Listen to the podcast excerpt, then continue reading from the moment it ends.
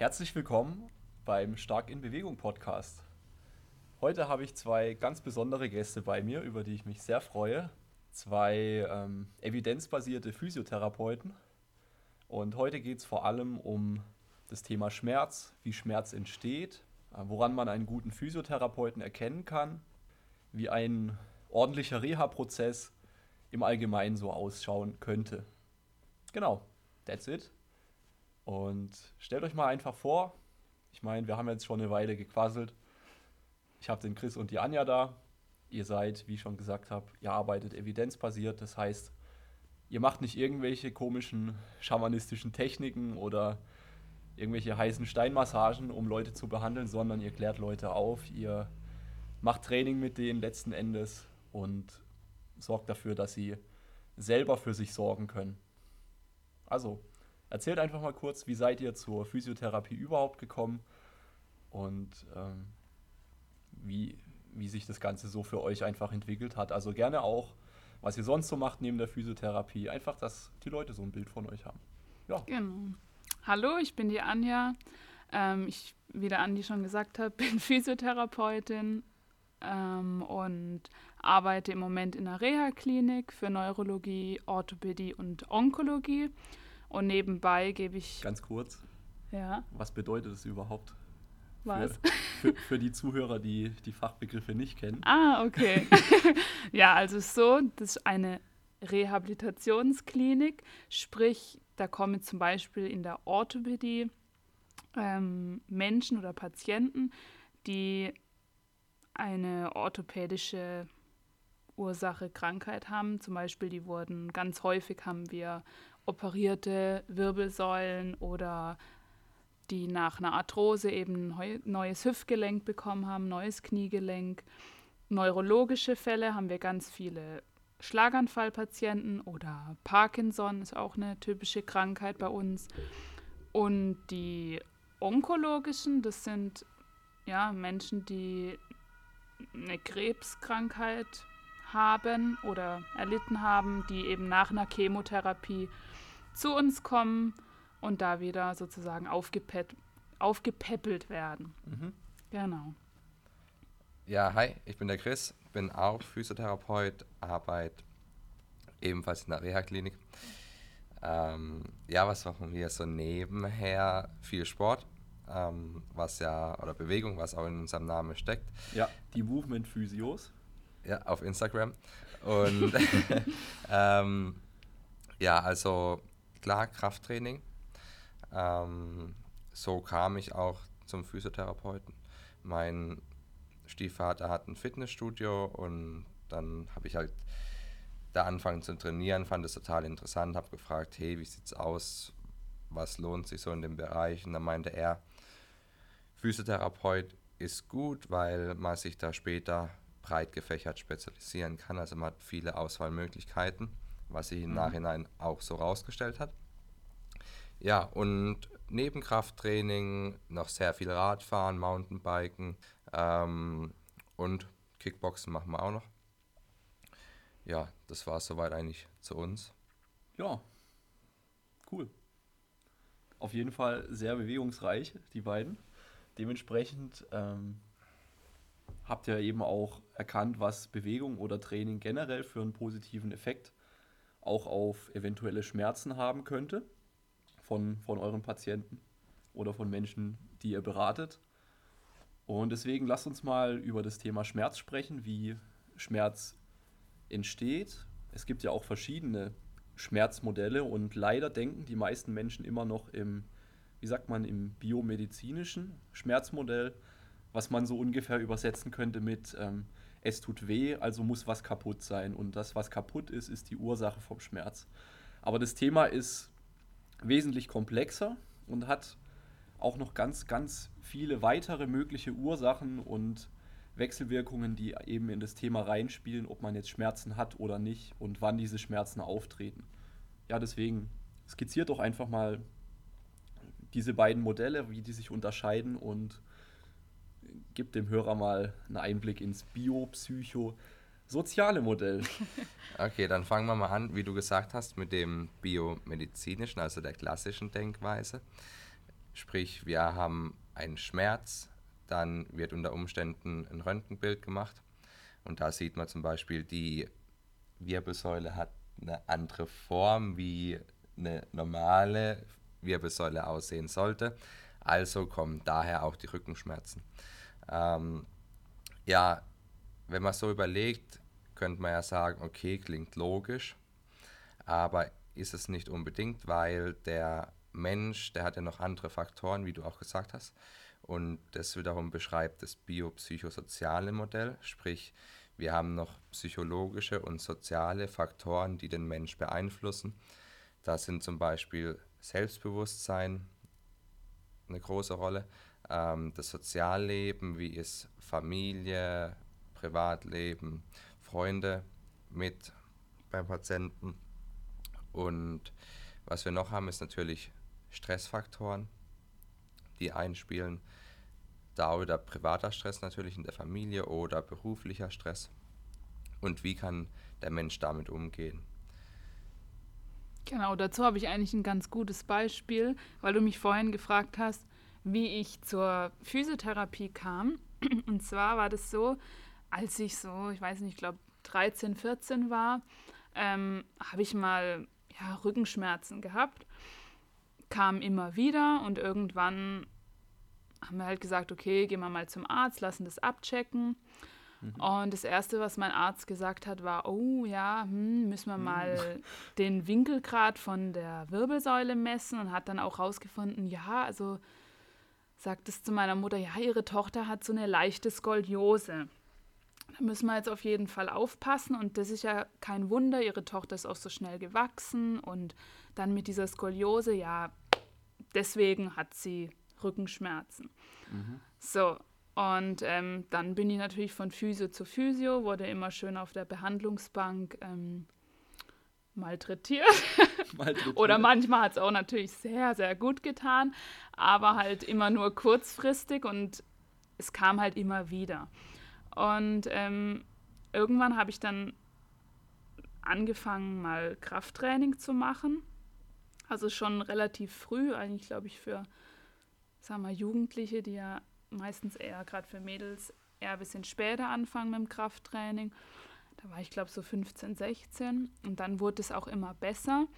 Und ähm, ja, ich habe dann wirklich auch, ich, eigentlich wollte ich immer Physiotherapeutin werden und dachte mir aber dann so, ha, wie soll ich denn das eigentlich machen? Ich immer mit meinen Rückenschmerzen und wie soll ich dann die Patienten den ganzen Tag da auf der Behandlungsliege behandeln? Mhm. Das, ja, ich wurde dem Besseren belehrt und weiß jetzt, dass ich nicht meine Patienten den ganzen Tag auf der Behandlungsliege ähm, behandeln muss, aber das ist eigentlich das beste Beispiel dafür, was der Chris euch gerade erzählt hat, mit diesen verschiedenen Faktoren. Also einmal hat mein Arzt mir gesagt, ich habe eine Skoliose, also für die, wo das nicht wissen, was es ist. Für mich hat sich das so angehört, okay, meine Wirbelsäule ist komplett schief und äh, krumm, ja. Ist verloren. Genau. Also da kann man eigentlich gar nichts mehr machen, ja, weil es ist ja auch knöchernd. Zweiter Punkt war, was mir auch jetzt so im Nachhinein aufgefallen ist, dass die Rückenschmerzen immer dann kamen, wenn ich zum Beispiel eine Arbeit geschrieben habe, eine Klausur oder weiß nicht, vielleicht auch mal so Stress hatte mit Freunden, sowas wie, was man halt so für Probleme hat als Teenager. Mhm. Ähm, Einige. Genau. Und ähm, also auf mich konnte man dieses biopsychosoziale Modell auch komplett anwenden. Ja, und du bist dann wahrscheinlich auch schon relativ früh auf den Trichter gekommen, ähm, dass es da noch andere Ursachen und Zusammenhänge geben muss. Ne? Genau. Also, Aber das hat mir damals eben auch keiner gesagt. Also sei es ein Physiotherapeut oder halt auch vom Arzt, weil der Arzt hat mit seinen Aussagen schon ganz schön viel angerichtet. Mhm. Klar. Da sieht man dann auch die Gefahr, was das biomedizinische Modell birgt, eben dass wir Ängste in den Patienten hineinsetzen oder wecken, ähm, wie bei dir zum Beispiel. Oder wenn wir jetzt uns einen Bandscheibenpatienten anschauen oder jemand, der Rückenschmerzen hat, ähm, ja, also da sehen wir jetzt auf dem Röntgenbild oder auf dem MRT, da ist ähm, eine Bandscheibenvorwölbung. Sie dürfen jetzt nicht mehr wie 10 Kilo heben, weil das schadet ihrer Wirbelsäule. Und da ist ja für den einen oder anderen natürlich im Alltag schon schnell die Grenze erreicht von 10 Kilo oder mhm. im Beruf. Und wie gesagt, es sind andere Faktoren, die noch mit reinzählen, ja. die psychologischen. Und da ist dann ein großer Punkt auch wieder die Ängste, die der Patient hat. Und wenn er einfach hört, ja, die Wirbelsäule ist kaputt, dann kommt es nicht positiv. Und was natürlich dann eben für die Zuhörer interessant ist, wie kann ich das jetzt anwenden auf mich? Ja? Also mhm. zwei große Punkte, die wir haben. Einmal das Stressmanagement und das Schlafmanagement. Einfach um dem Körper auch wieder Erholung zu geben. Und da kann man mal schauen, wie ist denn überhaupt mein Schlafverhalten. So als Normalo in Anführungsstrichen sollte man sieben bis neun Stunden schlafen und auch einen relativen Schnitt haben, also einen Durchschnitt. Und wenn ich jetzt sage, okay, gut, ich habe so acht Stunden plus minus eine Stunde und das ziehe ich so die ganze Woche durch, da hat der Körper auch einen guten Rhythmus, weiß, wann sind die Zeiten, wo er sich erholen kann. Ähm, wenn ich natürlich jetzt vielleicht wie bei dir dann, okay, ich bin Teenager, ähm, ich bin gern lang wach, äh, muss morgens in die Schule. Gut, ja. das trifft auch für Erwachsene natürlich zu. Und der Schlaf äh, wird dann in der Schule nachgeholt. ich habe irgendwie fünf Stunden Schlaf von Montag bis Freitag und ja, am Wochenende komme ich dann dazu, da schlafe ich dann bis mittags um zwei und habe auf einmal 10, 12 Stunden Schlaf. Ähm, mag der Körper dementsprechend nicht so, dass man auch schaut natürlich, vom Schlaf her, dass man den geregelt hält. Auch für Sportler ein ganz wichtiger Punkt. Absolut. Besserer Schlaf, bessere Erholung, bessere Fortschritte und weniger Stress überhaupt. Also eigentlich alles im Leben profitiert von besserem Schlaf. Ich wüsste jetzt nicht, was nicht davon profitiert. ja, ist halt nicht so sexy drüber zu reden, aber schlaft gut. Also es ist auch total simpel, wenn ich habe oft das Gefühl, wenn ich mit Patienten darüber rede, ja. Dann sitzen die da und denken, hm, ich hätte jetzt eigentlich was anderes erwartet, dass der mir ja. mit seinen Händen da jetzt Besserung verschafft oder gar äh, das Problem löst. Ähm, aber wenn wir psychosozial denken, dann ist es keine schnelle Lösung, sondern es ist ein Prozess, den ich dem Patient mitgebe. Er arbeitet an sich selber er arbeitet an seinem Selbstmanagement, was natürlich länger dauert, aber unheimlich nachhaltig ist. Und ähm, dann auch auf längere Zeit Erfolge bringt. Und das ist auch, was die Wissenschaft bestätigt, vor allem bei chronischen Patienten, also die Schmerzzustände schon länger haben. Okay, aggressiver Cut. So, jetzt haben wir ja die biopsychosozialen Faktoren mal ein bisschen abgedenkt. Also biologisch ist klar, da haben wir, da haben wir eben strukturelle Veränderungen außerhalb von der, sag jetzt mal, Norm. Dann psychologisch haben wir den Stress, haben wir den Schlaf, haben wir den Umgang damit. Und sozial könnt ihr vielleicht da auf den Bereich noch eingehen. Ähm, ich kann es ja vielleicht schon mal ein bisschen vorweggreifen, dass, dass da auch Erwartungen oder oder generalisierte Denkmuster mit reinspielen können.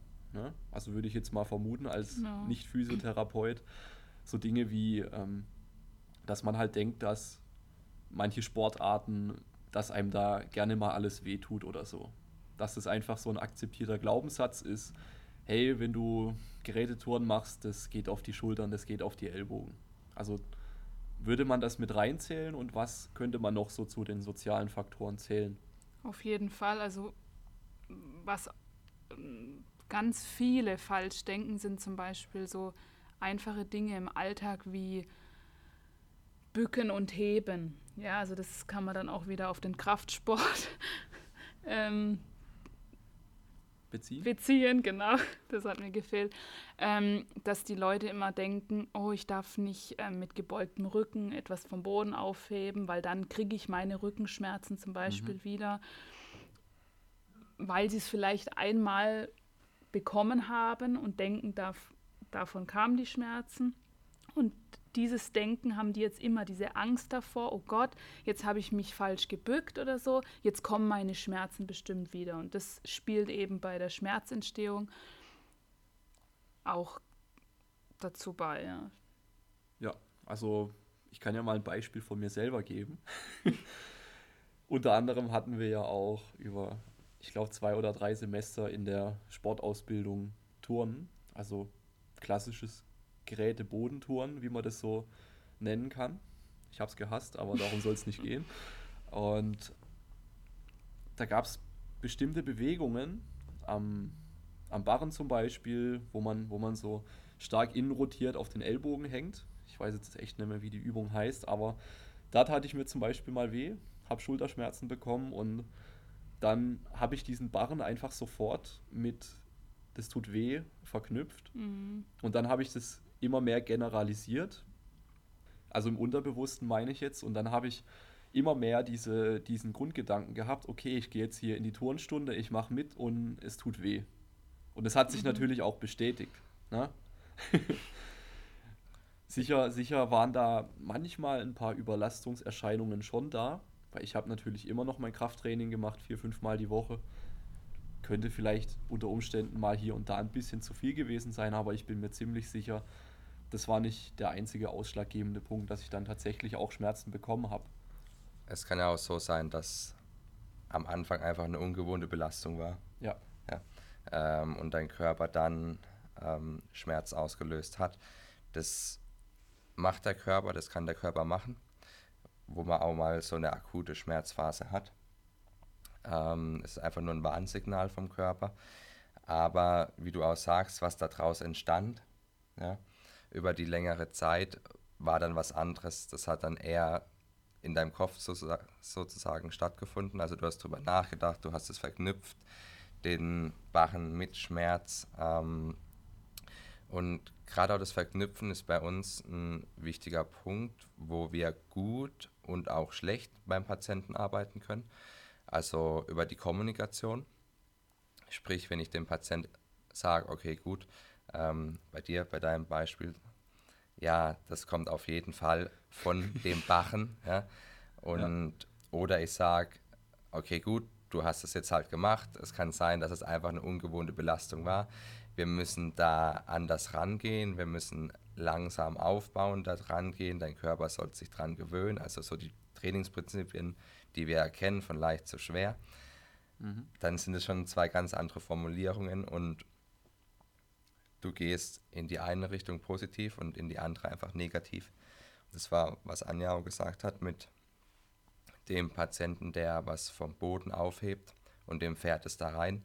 Ähm, vielleicht fährt es ihm halt auch einfach nur rein, weil er gerade zum ersten Mal 30 Kilo vom Boden aufhebt. ja, Und wenn ich dann halt jetzt das Rad weiter ähm, drehe und sage, okay, gut, jetzt fährt es mir da rein, da tut es mir weh, ich gehe zum Arzt und der röntgt mich natürlich. Und wenn er Ähm, dann noch was findet, Genau, und dann, dann, macht, dann, dann kriegst du Angst, dass du, wenn du, wenn du überhaupt irgendwas Schweres wieder anhebst, dann wirst du dran denken und wirst es vielleicht gar nicht machen. Also genau, das ist ein, die Kommunikation, merke ich auch, ist ein unheimlich wichtiger Faktor. Das gilt jetzt nicht nur für euch als Physiotherapeuten, sondern vor allem, vor allem auch für alle anderen Gesundheitsberufe, für Pfleger, vor allem auch für Ärzte, für Orthopäden, aber auch an Coaches oder Trainer. Weil ich sehe das ja selber immer wieder im eigenen Training, also mit meinen Kunden, dass da ganz oft auch ähm, so, ja, so, so Ängste eben geweckt werden durch ungeschickte Kommunikation von zum Beispiel Ärzten, die sagen, ähm, ja, hier, du hast, die hatten jetzt zum Beispiel eine Knie-OP vor fünf Jahren. vor fünf Jahren. Und die erzählen mir, ja, hier Knie, ich muss aufpassen, äh, ja, Knie kaputt. Knie kaputt. So dieser Mhm. Satz. Gute Aussagen. Und ich sehe mich dann immer in der Pflicht dazu, die Leute eben dahingehend zu bringen, dass sie sich selber als belastbar wahrnehmen, dass sie eben progressiv und langsam an die Sache rangehen. Weil nur weil vor fünf Jahren mal was mit deinem Knie war, ey, wie lange dauert Wundheilung im Extremfall? Ich meine so ein, zwei Jahre, oder? also komm. Da, ist dann, da ist dann wahnsinnig wichtig, dass man eben den Leuten einen positiven Ausblick auf die Sache gibt und ich sage dann immer, hey, wir gehen da langsam ran, wir steigern uns langsam, wir gewöhnen dein Knie wieder an immer größere Belastungen und dadurch wirst du auch stabiler langfristig. Und wir setzen keine Grenzen erstmal, also wir sagen nicht, okay gut, ähm, mit dem Beispiel vom Knie, ähm, du darfst nie mehr joggen oder du kannst nie mhm. mehr joggen, sondern ähm, es ist ein Prozess. Wir schauen auf jeden Fall, was geht und du kannst auch irgendwann mal wieder joggen, vor allem wenn das dann irgendwie ähm, mal eine Arthroskopie war, der Meniskus angerissen, so Sachen. Und da wird dann häufig gesagt, okay, gut, jetzt äh, Joggen ist eher negativ, dann noch für den Knorpel. Aber wenn wir mal schauen, was eigentlich wichtig ist für den Knorpel, dann ist es einfach die Kompression, dass er Druck bekommt und so bleibt er auch intakt und gesund, so kommen die Nährstoffe hin. Und so sollte man Patienten auch aufklären und ihnen ein positives Bild von Bewegung geben. Und dann sehen die auch einen Sinn dahinter, sich zu bewegen. Klar, in vielen Köpfen steckt halt leider auch immer noch so, dass Belastung was Schlimmes oder Schlechtes wäre. Aber im Endeffekt ist es ja nur die Belastung, auf die man gerade nicht vorbereitet ist. Und ne? Grundlegend ist es die Kommunikation dann, wie rede ich mit dem Patienten, wie kläre ich ihn auf und ja, vor allem optimistisch sein. Wir hatten ja vorhin mal besprochen, so den Punkt, was macht einen guten Physiotherapeuten aus? Und ja, ich denke, da, da erkennt man dann auch einen guten Therapeuten oder einen guten Arzt oder einen guten äh, Sporttherapeuten, Sportwissenschaftler, einfach, dass er sich eher als Coach sieht, um den Patienten ein, ein, ja, ein optimistisches Bild gibt. Wie du sagst, der Rücken ist stark zum Beispiel. Ähm, und dann eben die Therapie als Prozess sieht. Wir haben ein Ziel, wir setzen ein Ziel mit Absprache vom Patienten. Das Ziel sollte auch relevant für den Patienten sein. Also nicht, was ich jetzt als Therapeut denke, ist total gut sozusagen, aber wenn der Patient keinen Sinn dahinter sieht, wir das eh nie machen. Von ja. daher müssen wir auf jeden Fall in Zusammenarbeit arbeiten.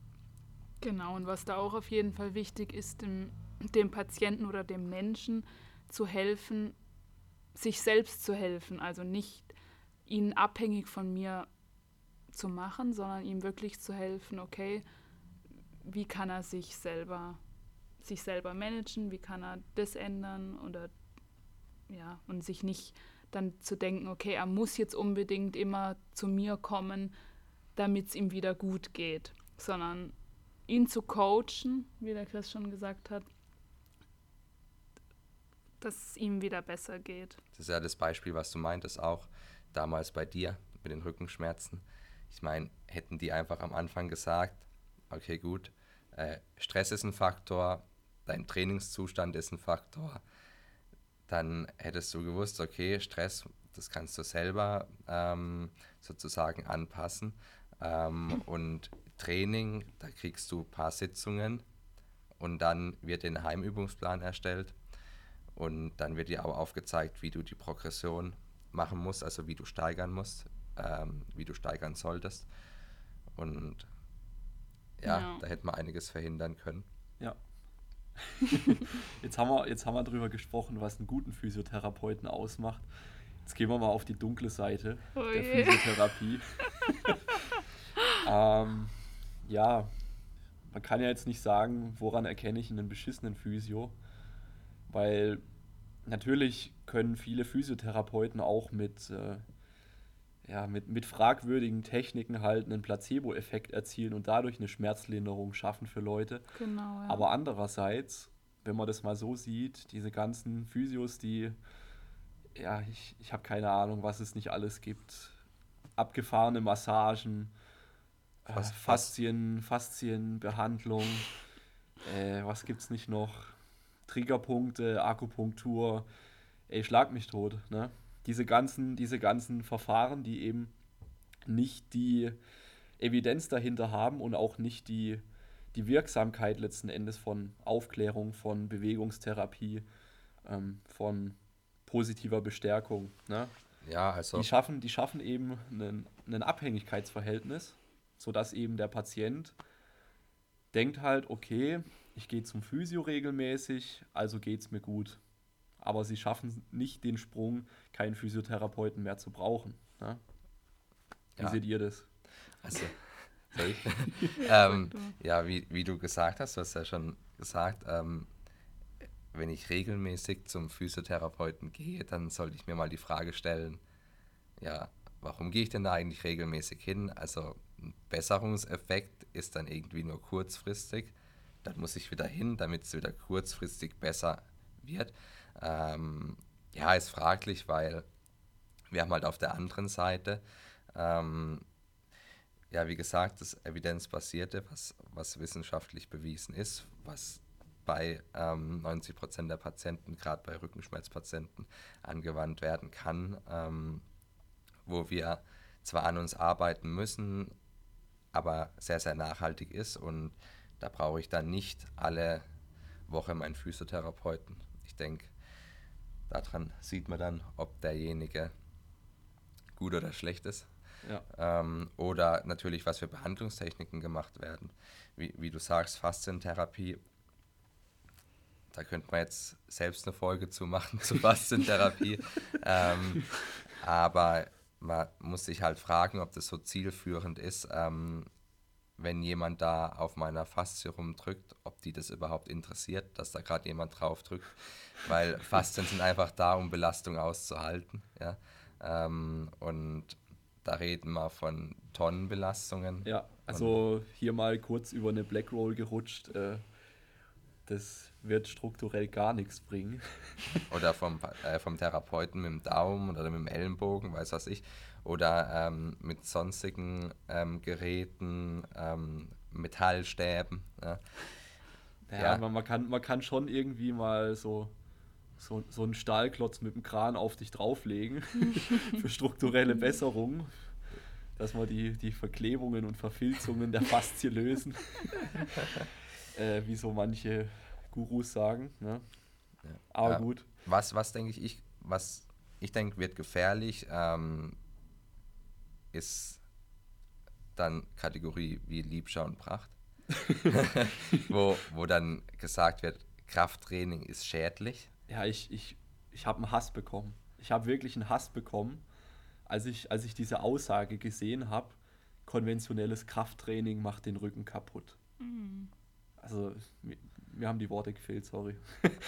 Also das ist dann auch wieder die Kommunikation und das ist Leute hinters Licht geführt, weil wir haben wissenschaftliche Belege, dass Krafttraining super gut ist, kombiniert noch viel besser ähm, durch die Aufklärungs- und Beratungsmaßnahmen. Ähm, ja, also da, da kann man dann schon sagen, damit will einfach jemand nur Geld verdienen. Ne?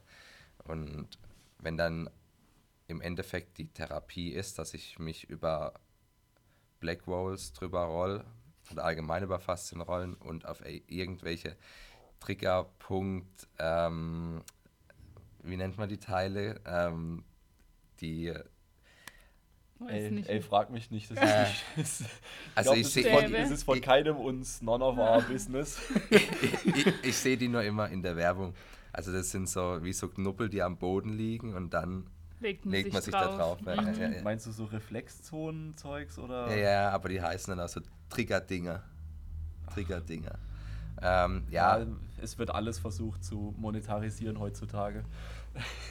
Und, und das ist auf jeden Fall, wo man sieht, das ist einfach nur schlecht.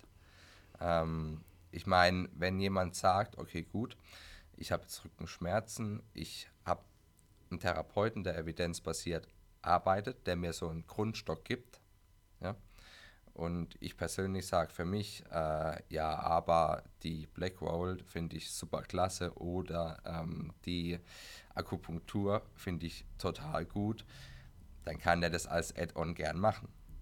aber wie gesagt, das Grundgerüst mit ähm, Aufklärung, Beratung, Training, dass wir einen Prozess haben, dass wir an uns arbeiten, am Schlaf, am Stress, sollte auf jeden Fall als Basis sozusagen stehen.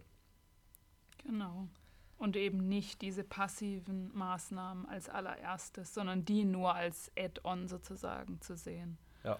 Und das ist halt häufig immer noch leider andersherum. Und das sollte es halt nicht sein. Ja.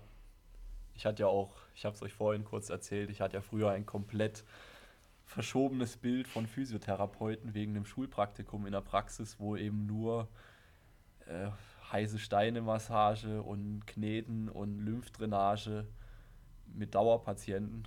äh, ja, also da dachte ich irgendwie, Physiotherapeuten sind so die, die haben so schamanische Kräfte und heilen den Körper mit speziellen Techniken oder sowas. Aber im, Endeffekt, im Endeffekt ist es wie auch bei ordentlichem Krafttraining, das, was wirklich funktioniert, ist eigentlich simpel. Ne? Genau, wenn ja. man sich damit beschäftigt. Und ähm, Ja, aber man, man muss was für tun. ja, Und ich denke, aber man muss was dafür tun. das ist dann so die erste Hürde Ja. für, für viele ähm, Patienten, wie gesagt, das ist es, was, wo man was tun muss, ähm, einfach. Und ja, Und ich glaube auch, was zum Beispiel für Therapeuten, wenn man jetzt so aus Therapeutensicht das sieht, auch für viele einfach schwierig ist, ähm, sich damit auseinanderzusetzen, seinem, also ich finde, es ist leichter, seinen Patient einfach auf eine Liege zu legen und ihm damit was Gut, Gutes zu tun, weil der Patient ist dann im ersten Moment zufrieden und denkt sich, oh toll, das war mal wieder schön bei meinem Lieblingsphysio auf der Bank. Aber ähm, ähm, ja, für den Therapeuten ist halt, sagen wir, anspruchsvoller, sich wirklich mit dem Patienten auseinanderzusetzen und ihm das auch wirklich zu erklären, auf was es eigentlich ankommt, ja, und wie entsteht Schmerz, wie ähm, kann ich den sozusagen managen, was kann ich alles dafür tun und das ist natürlich schon anspruchsvoller, würde ich jetzt sagen, als, Als einfach hier, ja, die Genau. Technik, komm, ich mach das und dann gehst du nach 20 Minuten. Genau, aber langfristiger wäre es für beide besser. Ja. Der Therapeut wird seine Hände schonen und der Patient geht raus und kommt wahrscheinlich nach erst wieder seit nach vier Wochen vielleicht, um seinen Trainingsplan zu erneuern oder so, ja. Aber ja, Ja, ähm, wie du auch sagst, es ist in der Praxis dann die individuellen Faktoren, was Schmerz schlussendlich auslöst, muss man ähm, ja finden beim Patienten, was natürlich aufwendiger ist, gerade so dieses psychosoziale, ähm, um das mal für Patienten einfacher darzustellen. Man kann sich das vorstellen, wir haben eine Tasse und da kommen viele Sachen rein, also die psychologischen Faktoren. Ähm, Stress, wenig Schlaf, wenig Selbstbewusstsein. Man ist allgemein nicht so zufrieden mit seinem Leben. Vielleicht hat man eine Arbeit, die einfach zehn Stunden ähm, am Tag ausfüllt. Eigentlich macht man gern Sport, aber man kommt gar nicht so dazu. Ähm, das sind alles so Faktoren, die kommen mit in die Tasse rein und irgendwann ist die Tasse voll, äh, schwappt über sozusagen und dann wird Schmerz ausgelöst. Und unser Gehirn löst schlussendlich den Schmerz aus. Und man kann aber selber bestimmen, was kommt in die Tasse rein. Und über einen guten Reha-Plan kann man die Tasse größer machen. Ja, Man indem kann- man auch die Belastbarkeit steigert. Genau, ne? man kann seinen Körper robust machen, äh, widerstandsfähig, indem man einfach weiß, zum Beispiel, wenn ein Grund in der Tasse war, ähm, ich denke, mein Rücken ist schwach, das wurde mir ja auch so von meinem Arzt, von meinem Therapeuten äh, geschildert. Und ich zeige über Krafttraining, zum Beispiel Kreuzheben, dem Patienten, hey, 30 Kilo, 40, 50 Kilo im Prozess, A 15 Wiederholungen ist überhaupt gar kein Problem. Dann kriegt er ein ganz anderes Bild von seinem Rücken und macht sich dadurch robuster, also die Tasse auch robuster. Ähm, und dahingehend hat verschiedene Forscher auch gute ähm, Nachschlagewerke für Patienten gemacht, die lesbar sind für Patienten. Ähm, der Andi dann für euch in die Bio rein, Genau. dass ihr da mal drauf schauen könnt. Genau, wie die heißen, das schreibe ich dann in die Beschreibung vom Podcast noch rein, wenn er oben ist. Ja, Und da könnt ihr euch einfach mal reinlesen, weil das ist, wie gesagt, ein komplexes Thema. Wir haben zwar Grundsätze, die sind, das sind einfach die Prinzipien, die sind so. Ähm, aber natürlich haben wir immer einen individuellen Charakter vom Patienten, individuelle Probleme. Und wie gesagt, wenn euch das beschäftigt, ähm, wenn euch interessiert, egal ob Patient oder Therapeut, schaut einfach mal rein oder Trainer. oder Trainer, genau, äh, in die Links. Und ja, ihr werdet sehen, es ist simpel, ihr kommt besser raus, ähm, ihr könnt besser mit dem Schmerz umgehen oder therapieren oder halt eure Patienten einfach besser betreuen dadurch. Cool. Also auschecken und schlauer werden. ja, lass uns noch über das Thema Reha sprechen. Also wie, wie ein Reha-Prozess so grundsätzlich oder grundlegend funktioniert, was man da für Grundsätze beachten sollte. Und da jetzt, denke ich mal, eher, eher Freizeitsportler den Podcast hören, können wir ja mal, nehmen wir mal als Beispiel zum Beispiel einen Schulterimpingement beziehungsweise Schmerzen in der Schulter beim Heben des Arms als, als Beispiel und dann beschreibt einfach mal, wie könnte jetzt so ein, so ein Reha-Prozess, wenn man aus der Vogelperspektive draufschaut, wie könnte der aussehen? Also das Erste, worüber wir eigentlich die ganze Zeit geredet haben, ist zum Beispiel Aufklärung und Beratung. Also dass man eben dem Patienten zum Beispiel sagt, dass ein Impingement Bedeutet nicht, Bedeutet dass, nicht. Um, dass äh, irgendwas im Schulterdach anschlägt. Und, genau. ähm, was mache ich da jetzt? Weil diese Struktur, die da anschlägt, die ist ja immer noch da. Und am Ende hört man noch, ja, es ist verkalkt. Ja? ähm, und was soll ich gegen den Kalk machen? Ähm, dass man da einfach aufklärt, wie du sagst, dass Schmerz erstmal nichts damit zu tun hat, ob da eine große Gewebsschädigung ist. Also großer Schmerz bedeutet nicht große Gewebsschädigung. Ähm, dass man den Patienten darüber aufklärt und berät. Genau, und dann so generell sein Umfeld so ein bisschen betrachtet und ihn genauer befragt, okay, was ist denn im Moment? Hat sich irgendwas geändert in deiner Lebenssituation? Zu der Lebenssituation, wo du noch keine Schmerzen hattest, ja, gibt es ja immer mal wieder entweder eben mehr Stress oder familiäre Problematiken. Vielleicht hat er auch einfach zu schnell zu viel gesteigert im Oder Training. das, genau. Oder seine Bankdrücktechnik war nicht optimal. Kann auch sein. Genau, das kann auch sein. Und dann eben entweder, wenn es ganz schlimm ist, erstmal in Ja, Ruhe. ich, ich denke, dass wenn, wenn man jetzt so starke Schmerzen hat, ähm, gerade als Sportler, ähm, und dann, ja, dann legt der Körper einen erstmal lahm. Dann sollte man nicht unbedingt hergehen, Medikamentenschrank auf, einmal alles rein. ähm, und am Sonntag kicke ich dann ähm, mein Hobbyspiel. Äh, aber weil ich total gern Fußball spiele, spiele ich da natürlich mit. Äh, nee, das sollte man vielleicht einfach mal seinem Körper eine Pause geben. Grüße an Pascal, wenn er das hört. Den muss ich gerade denken. Genau. Genau, weil Schmerz ist ja schlussendlich eigentlich nur ein Alarmsignal von unserem Körper und Ja. nichts anderes. Wenn jetzt, wenn jetzt, gehen wir auf das Beispiel zurück, ähm, wenn jetzt eben dieses Alarmsignal kommt, wenn ich den Arm nach oben strecke ab einem gewissen Bewegungsbereich, ähm, wie würde jetzt der, der bewegungstherapeutische Ansatz konkret aussehen? Also wie, wie würdet ihr jetzt ähm, an die Person rangehen? Welche Übungen würdet ihr da geben? Und generell, wie würdet ihr da schauen, dass das, dass das eben langfristig besser wird? Ja, also erstmal schauen, wie du sagst, wo tritt der Schmerz auf. Ähm, erstmal die erste Phase da abwarten, wenn es total akut ist, einen lahmlegt. Und wenn man dann schaut, okay, können wir wieder anfangen.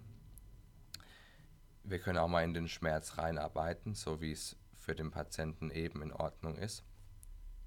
Wir können da sagen, je nachdem, was natürlich die Problematik ist, ein Schmerzwert 3 von 10 ist auf jeden Fall in Ordnung, wenn es bei, bei der Übung auslöst. Und da dann anfangen zu arbeiten, die Übung machen und von leicht zu schwer, also hier in dem Fall erstmal mit einer leichteren Kiloanzahl, je nachdem wieder individuell, und dann steigern und auch dem Patienten, der vielleicht negative Einstellungen da dazu hat, ähm, zu der Armhebung dann und zu der Übung auch wieder da davon zu überzeugen, hey, das geht ja eigentlich. Ja. Ähm, dem aber dann ein positives Bild da zu geben. Genau, und einfach mal mit, einer klein, mit einem kleineren Bewegungsumfang anfangen. Vielleicht noch nicht ganz so hoch mit dem Arm gehen, sondern erstmal so weit, wie es halt geht und dann jedes Mal immer ein bisschen steigern.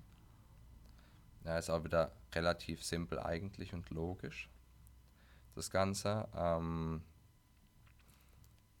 was nicht so gut wäre, wäre wie gesagt, dass ich hergehe und sage, okay, gut, ähm, ich muss das jetzt auf der Bank, ich muss da was lösen, zum Beispiel die Faszien ähm, oder ähm, die Gelenkpartner mobilisieren, damit die besser laufen. Weil, wie gesagt, so läuft es einfach nicht. Ähm, und hier auf dieses Standardprinzip setzen, eben erstmal Aufklärung, Beratung und dann ähm, Training, das Training anpassen, ähm, wie wir auch schon gesagt haben von leicht zu schwer. Ähm, vielleicht auch mal, wenn wir sagen, okay, gut, die Armhebung ist jetzt das Problem. Wir gehen her, wenn es noch sehr, sehr akut ist. Vielleicht kann er trotzdem Nacken heben oder sowas machen, um trotzdem die Muskulatur in dem Bereich zu kräftigen und ihm auch zu zeigen, hey, da geht ja was. Genau, also letzten Endes dem Körper auch zeigen, hey, wenn ich umge umgebende Strukturen belaste und bewege, das ist okay, das passt, dann wird er wahrscheinlich irgendwann auch schnallen, okay, hey, die Bewegung ist doch eigentlich voll sicher. Kann ich machen, ohne dass es Auer macht. Ne? Ja, also es ist da halt das Belastungsmanagement, dass ich sage, okay, gut, es war ein Ereignis bei dem Sportler. Ähm, so wie bei dir zum Beispiel mit dem, mit dem Bachen. Und schau dann erstmal rausnehmen und dann langsam aufbelasten und an die Belastung ranführen. Ja, also im Endeffekt könnte man ja sagen, eine ordentliche Reha ist wie ordentliches Training. Auf jeden nämlich, Fall. Nämlich schauen, wo steht die Person, was kann sie machen. Von da aus ähm, die Übungen auf die Person nochmal optimieren, also auf, ja, auf individuelle Biomechanik, auf Beweglichkeit, die die Person mitbringt, auf, ja, auf, auf das koordinative Level auch letzten Endes. Und dann die Übung eben steigern. Und da gibt es ja viele Möglichkeiten. Ich kann die äußere Last erhöhen. Ich kann, ich kann eine Übung mit mehr Umfang machen, also ich mache mehr Sätze davon. Ähm, ich kann größeres Bewegungsausmaß vom Gelenk nutzen. Und ja, also letzten Endes ein guter Physiotherapeut sollte auch, denke ich mal, im Idealfall ein guter Trainer sein können. Also das ist auch. Also er muss es nicht sein, aber er sollte es können. Oftmals die, oftmals die Frage, wo dann aufkommt, wenn, wenn wir sagen, okay, wir arbeiten evidenzbasiert, was unterscheidet ein Physiotherapeut dann eigentlich von einem Fitnesstrainer sozusagen? Ja, das ja, ist das, was du ja auch gerade meintest. ja. Und ich denke, was wir auch gesagt haben, gerade ähm, die Aufklärung über das Schmerzmodell, die Beratungsfunktion, ähm, ist auf jeden Fall ein Punkt, wo wir uns hervorheben können. Ja? Ähm, aber gerade bei dem Trainingsteil in unserer Ausbildung hatten wir 20 Stunden Trainingslehre. Da können wir uns nicht davon abheben eigentlich. Also, That's cute. ja. Ähm, das ist dann einfach persönliche Präferenz, weil wir gern Sport machen, weil wir gern Krafttraining machen. Ja. Dass wir da ähm, gewisse, sag ich mal, Erfahrung haben und Übungen kennen und dann das auch anwenden können auf den Patienten. Ja. Weil wenn ich jetzt aus der Ausbildung bin ich rausgekommen, ja, also ähm, hätte ich da nicht persönlich trainiert, hätte ich davon keinen Plan gehabt. Absolut wichtiger Punkt. Ja, also sehe ich genauso, dass in der Physiotherapie einfach zu wenig ähm, Trainingsprinzipien letzten Endes sind es ja auch biologische Mhm. Prinzipien, die da so richtig vermittelt werden. Ne? Und um vielleicht auch nochmal abschließend auf den Punkt zu kommen, ähm, zu Reha allgemein und zu der Behandlung, zu den Übungen. Ich denke, wenn man diese Grundsätze einhält, von ähm, vor allem dem Prozess der Belastungssteuerung, wie du gesagt hast, äh, vom Umfang, einerseits von der Last, von dem Bewegungsausmaß, da macht man schon mal vieles richtig, weil man macht ja was Aktives. Ja? Äh, man geht aktiv an die Sache ran, man achtet auf seinen Körper und die ganzen anderen Sachen, wie, die wir gesagt haben, mit Beratung, Aufklärung, Stress, Schlafmanagement, das läuft alles nebenher. Und dann ist schon mal viel getan, dass da ein Prozess stattfindet, weil, wie gesagt, Schmerz ist erstmal einfach nur ein Warnsignal und wir müssen oftmals wahrscheinlich gar nichts machen und erstmal einfach runterfahren, bisschen ähm, ja, rausnehmen vom Gas, sei es jetzt im Training oder wenn wir Stressmanagement mitnehmen, auch Stress. Ja, und da haben wir schon vieles richtig gemacht. Wir denken halt wahrscheinlich oftmals, oh, das tut jetzt mega weh, da muss jetzt was Spektakuläres kommen, damit es wieder gut wird. Ja. Oder es muss ja was kaputt sein. Also mir muss jetzt irgendjemand helfen. Ich denke, der erste logische Schritt, also ich hatte es zum Beispiel einmal, dass ich halt nach dem Kreuzheben totale Schmerzen hatte äh, im Rücken und, in, und mich auch nicht mehr richtig bewegen konnte. Ich meine, ich habe mich dann einfach hingelegt ja, und zwei Tage später war das wieder in Ordnung. Ja. Ja. ja, manchmal, manchmal verwechselt man ja auch Schmerz einfach nur mit einem abartigen Muskelkater. Und gerade wenn man beim Kreuzheben ein bisschen übertreibt, die unteren Rückenstrecker, die können ja fast schon schmerzhaft einen Muskelkater kriegen. Wer kennt's nicht? ja, ja, da einfach mal auf seinen Körper auch hören. Und Sportler, klar, die machen schon mal Training. Für manche Patienten, da muss ich natürlich die animieren, was zu tun für ihren Körper. Ja. Ähm, ein, ein interessanter, passender Punkt, der mir gerade noch eingefallen ist dazu. Und zwar kennt man das ja immer wieder mal im Training, dass man bei gewissen Übungen oder Bewegungen merkt, dass da so ein leichter Schmerz entsteht. Also jetzt nichts lebensbedrohliches, aber halt doch schon deutlich merkbar. Und ähm, gerade da würde ich jetzt jedem Athleten und jedem Coach oder Trainer empfehlen, nicht gleich die Übung zu streichen, nicht gleich komplette Schonung zu verordnen, sondern erstmal schauen, ähm, ob ich nicht irgendwas an der, an der Ausführung verändern kann, ob ich nicht irgendwelche Variablen so machen kann, dass der Sportler letz- letzten Endes die Bewegung ohne Schmerzen ausführen kann. Also bestes Beispiel, ein Langzeitkunde bei mir aus dem Personal Training, der, ähm, der hat immer wieder mal über Knieschmerzen geklagt bei Kniebeugen. Und dann habe ich ihn mal Kniebeugen machen lassen, hier, hier vor Ort, habe mir die angeschaut und er hat halt relativ, relativ wenig exzentrische Phase gehabt in der Bewegung. Also er ist relativ schnell runtergegangen. Da habe ich gesagt, komm, wir zählen jetzt mal bis 5, bis du unten bist. 21, 22, 23 und so weiter. Und zack, bumm, keine Schmerzen. Ich habe nur das Tempo der Ausführung verändert. Anderer Input vielleicht und, Mhm. und schon hat man ein anderes Ergebnis.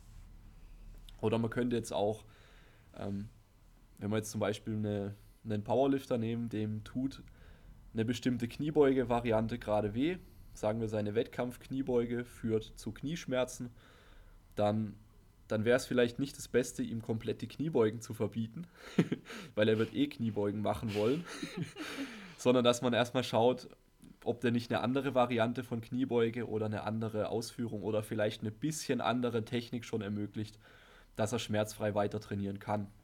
Ja, das wollte ich nochmal den Leuten da draußen mitgeben.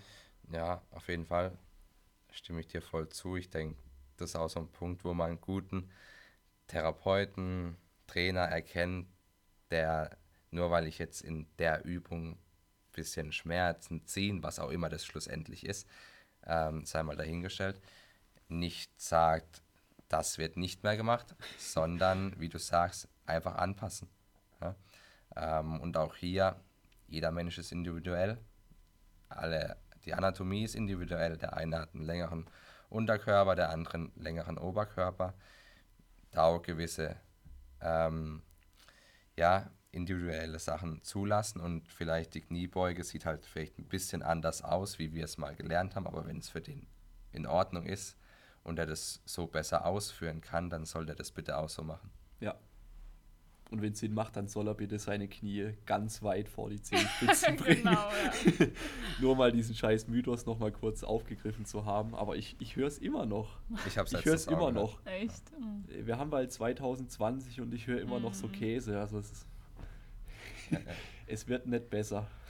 Auch äh, um, im Prinzip, ja, es, es gibt keine schlechte Bewegung, es gibt keine schlechte Übung, was dem dann auch ja, zustimmt, was du sagst. Ja.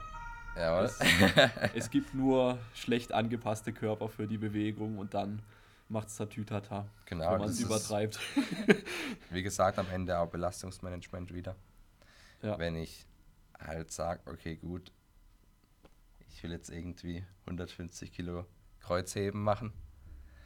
Und vielleicht nicht so gut, ganz am Anfang.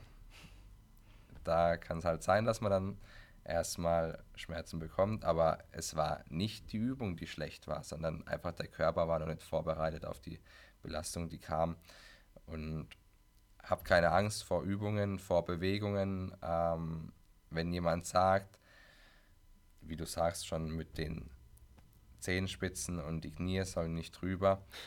Schon auf jeden Fall kritisch zu betrachten, weil es ist einfach falsch. Ja, also immer wenn so absolute Aussagen kommen, du darfst das nicht, du darfst das nicht, würde ich, würde ich ganz vorsichtig sein und nochmal ganz genau hinterfragen, was mir die Person da jetzt erzählt. Und da ist es komplett egal, ob das jetzt ein Arzt, ein Orthopäde oder keine Ahnung, Buddha persönlich ist. ja, das ist ein generelles Problem von Ärzten beziehungsweise allen medizinischen Berufen bis hin zu Fitnesstrainern, dass sich sol solche Mythen noch halten. Und das war auch so ein Grund, warum wir gesagt haben, okay gut, wir machen so einen Instagram-Kanal, ähm, wir beschäftigen uns mit der Thematik, ähm, weil wir einfach so Müll, ähm, einfach, ja, ähm, die Leute aufklären wollen, dass das einfach so nicht haltbar ist, weil es total ähm, in die andere Richtung gehen kann, ähm, nämlich in Schmerzen werden stärker, Schmerzen chronifizieren.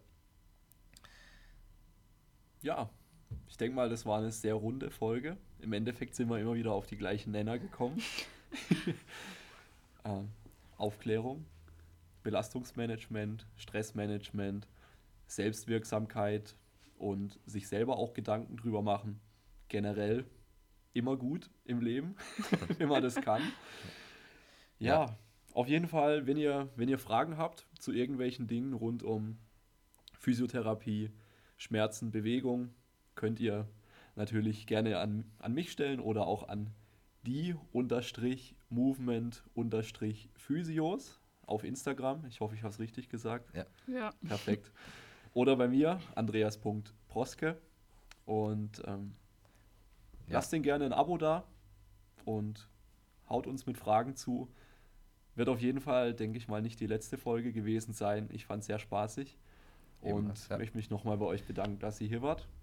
Danke, dass wir da sein durften. Ähm, jetzt habe ich noch die, die abschließenden zwei, drei Fragen. Frage Nummer eins. Lasse ich euch mal unabhängig voneinander beantworten. Aber mhm. wenn ihr, wenn ihr einem Physiotherapeuten, der gerade die Ausbildung anfängt, sei es an der Schule oder im Studium, einen Tipp geben müsstet, damit er ein besserer Physiotherapeut wird, was würdet ihr ihm sagen? Wirklich nur ein Tipp, ein Satz. Anja Chris? Ja, ähm, also um, ja, was, was würde ich ihm sagen? Ich würde sagen, okay, gut, ähm, such dir eine Quelle, wo du evidenzbasierte Infos bekommst. Sei es jetzt zum Beispiel Physio Meet Science, wo dir wissenschaftliche Artikel aufbereitet und einfach zu lesen sind, wo du dich nicht so damit beschäftigen musst, wie muss ich Studien bewerten etc., sondern die dir schnell die Infos geben.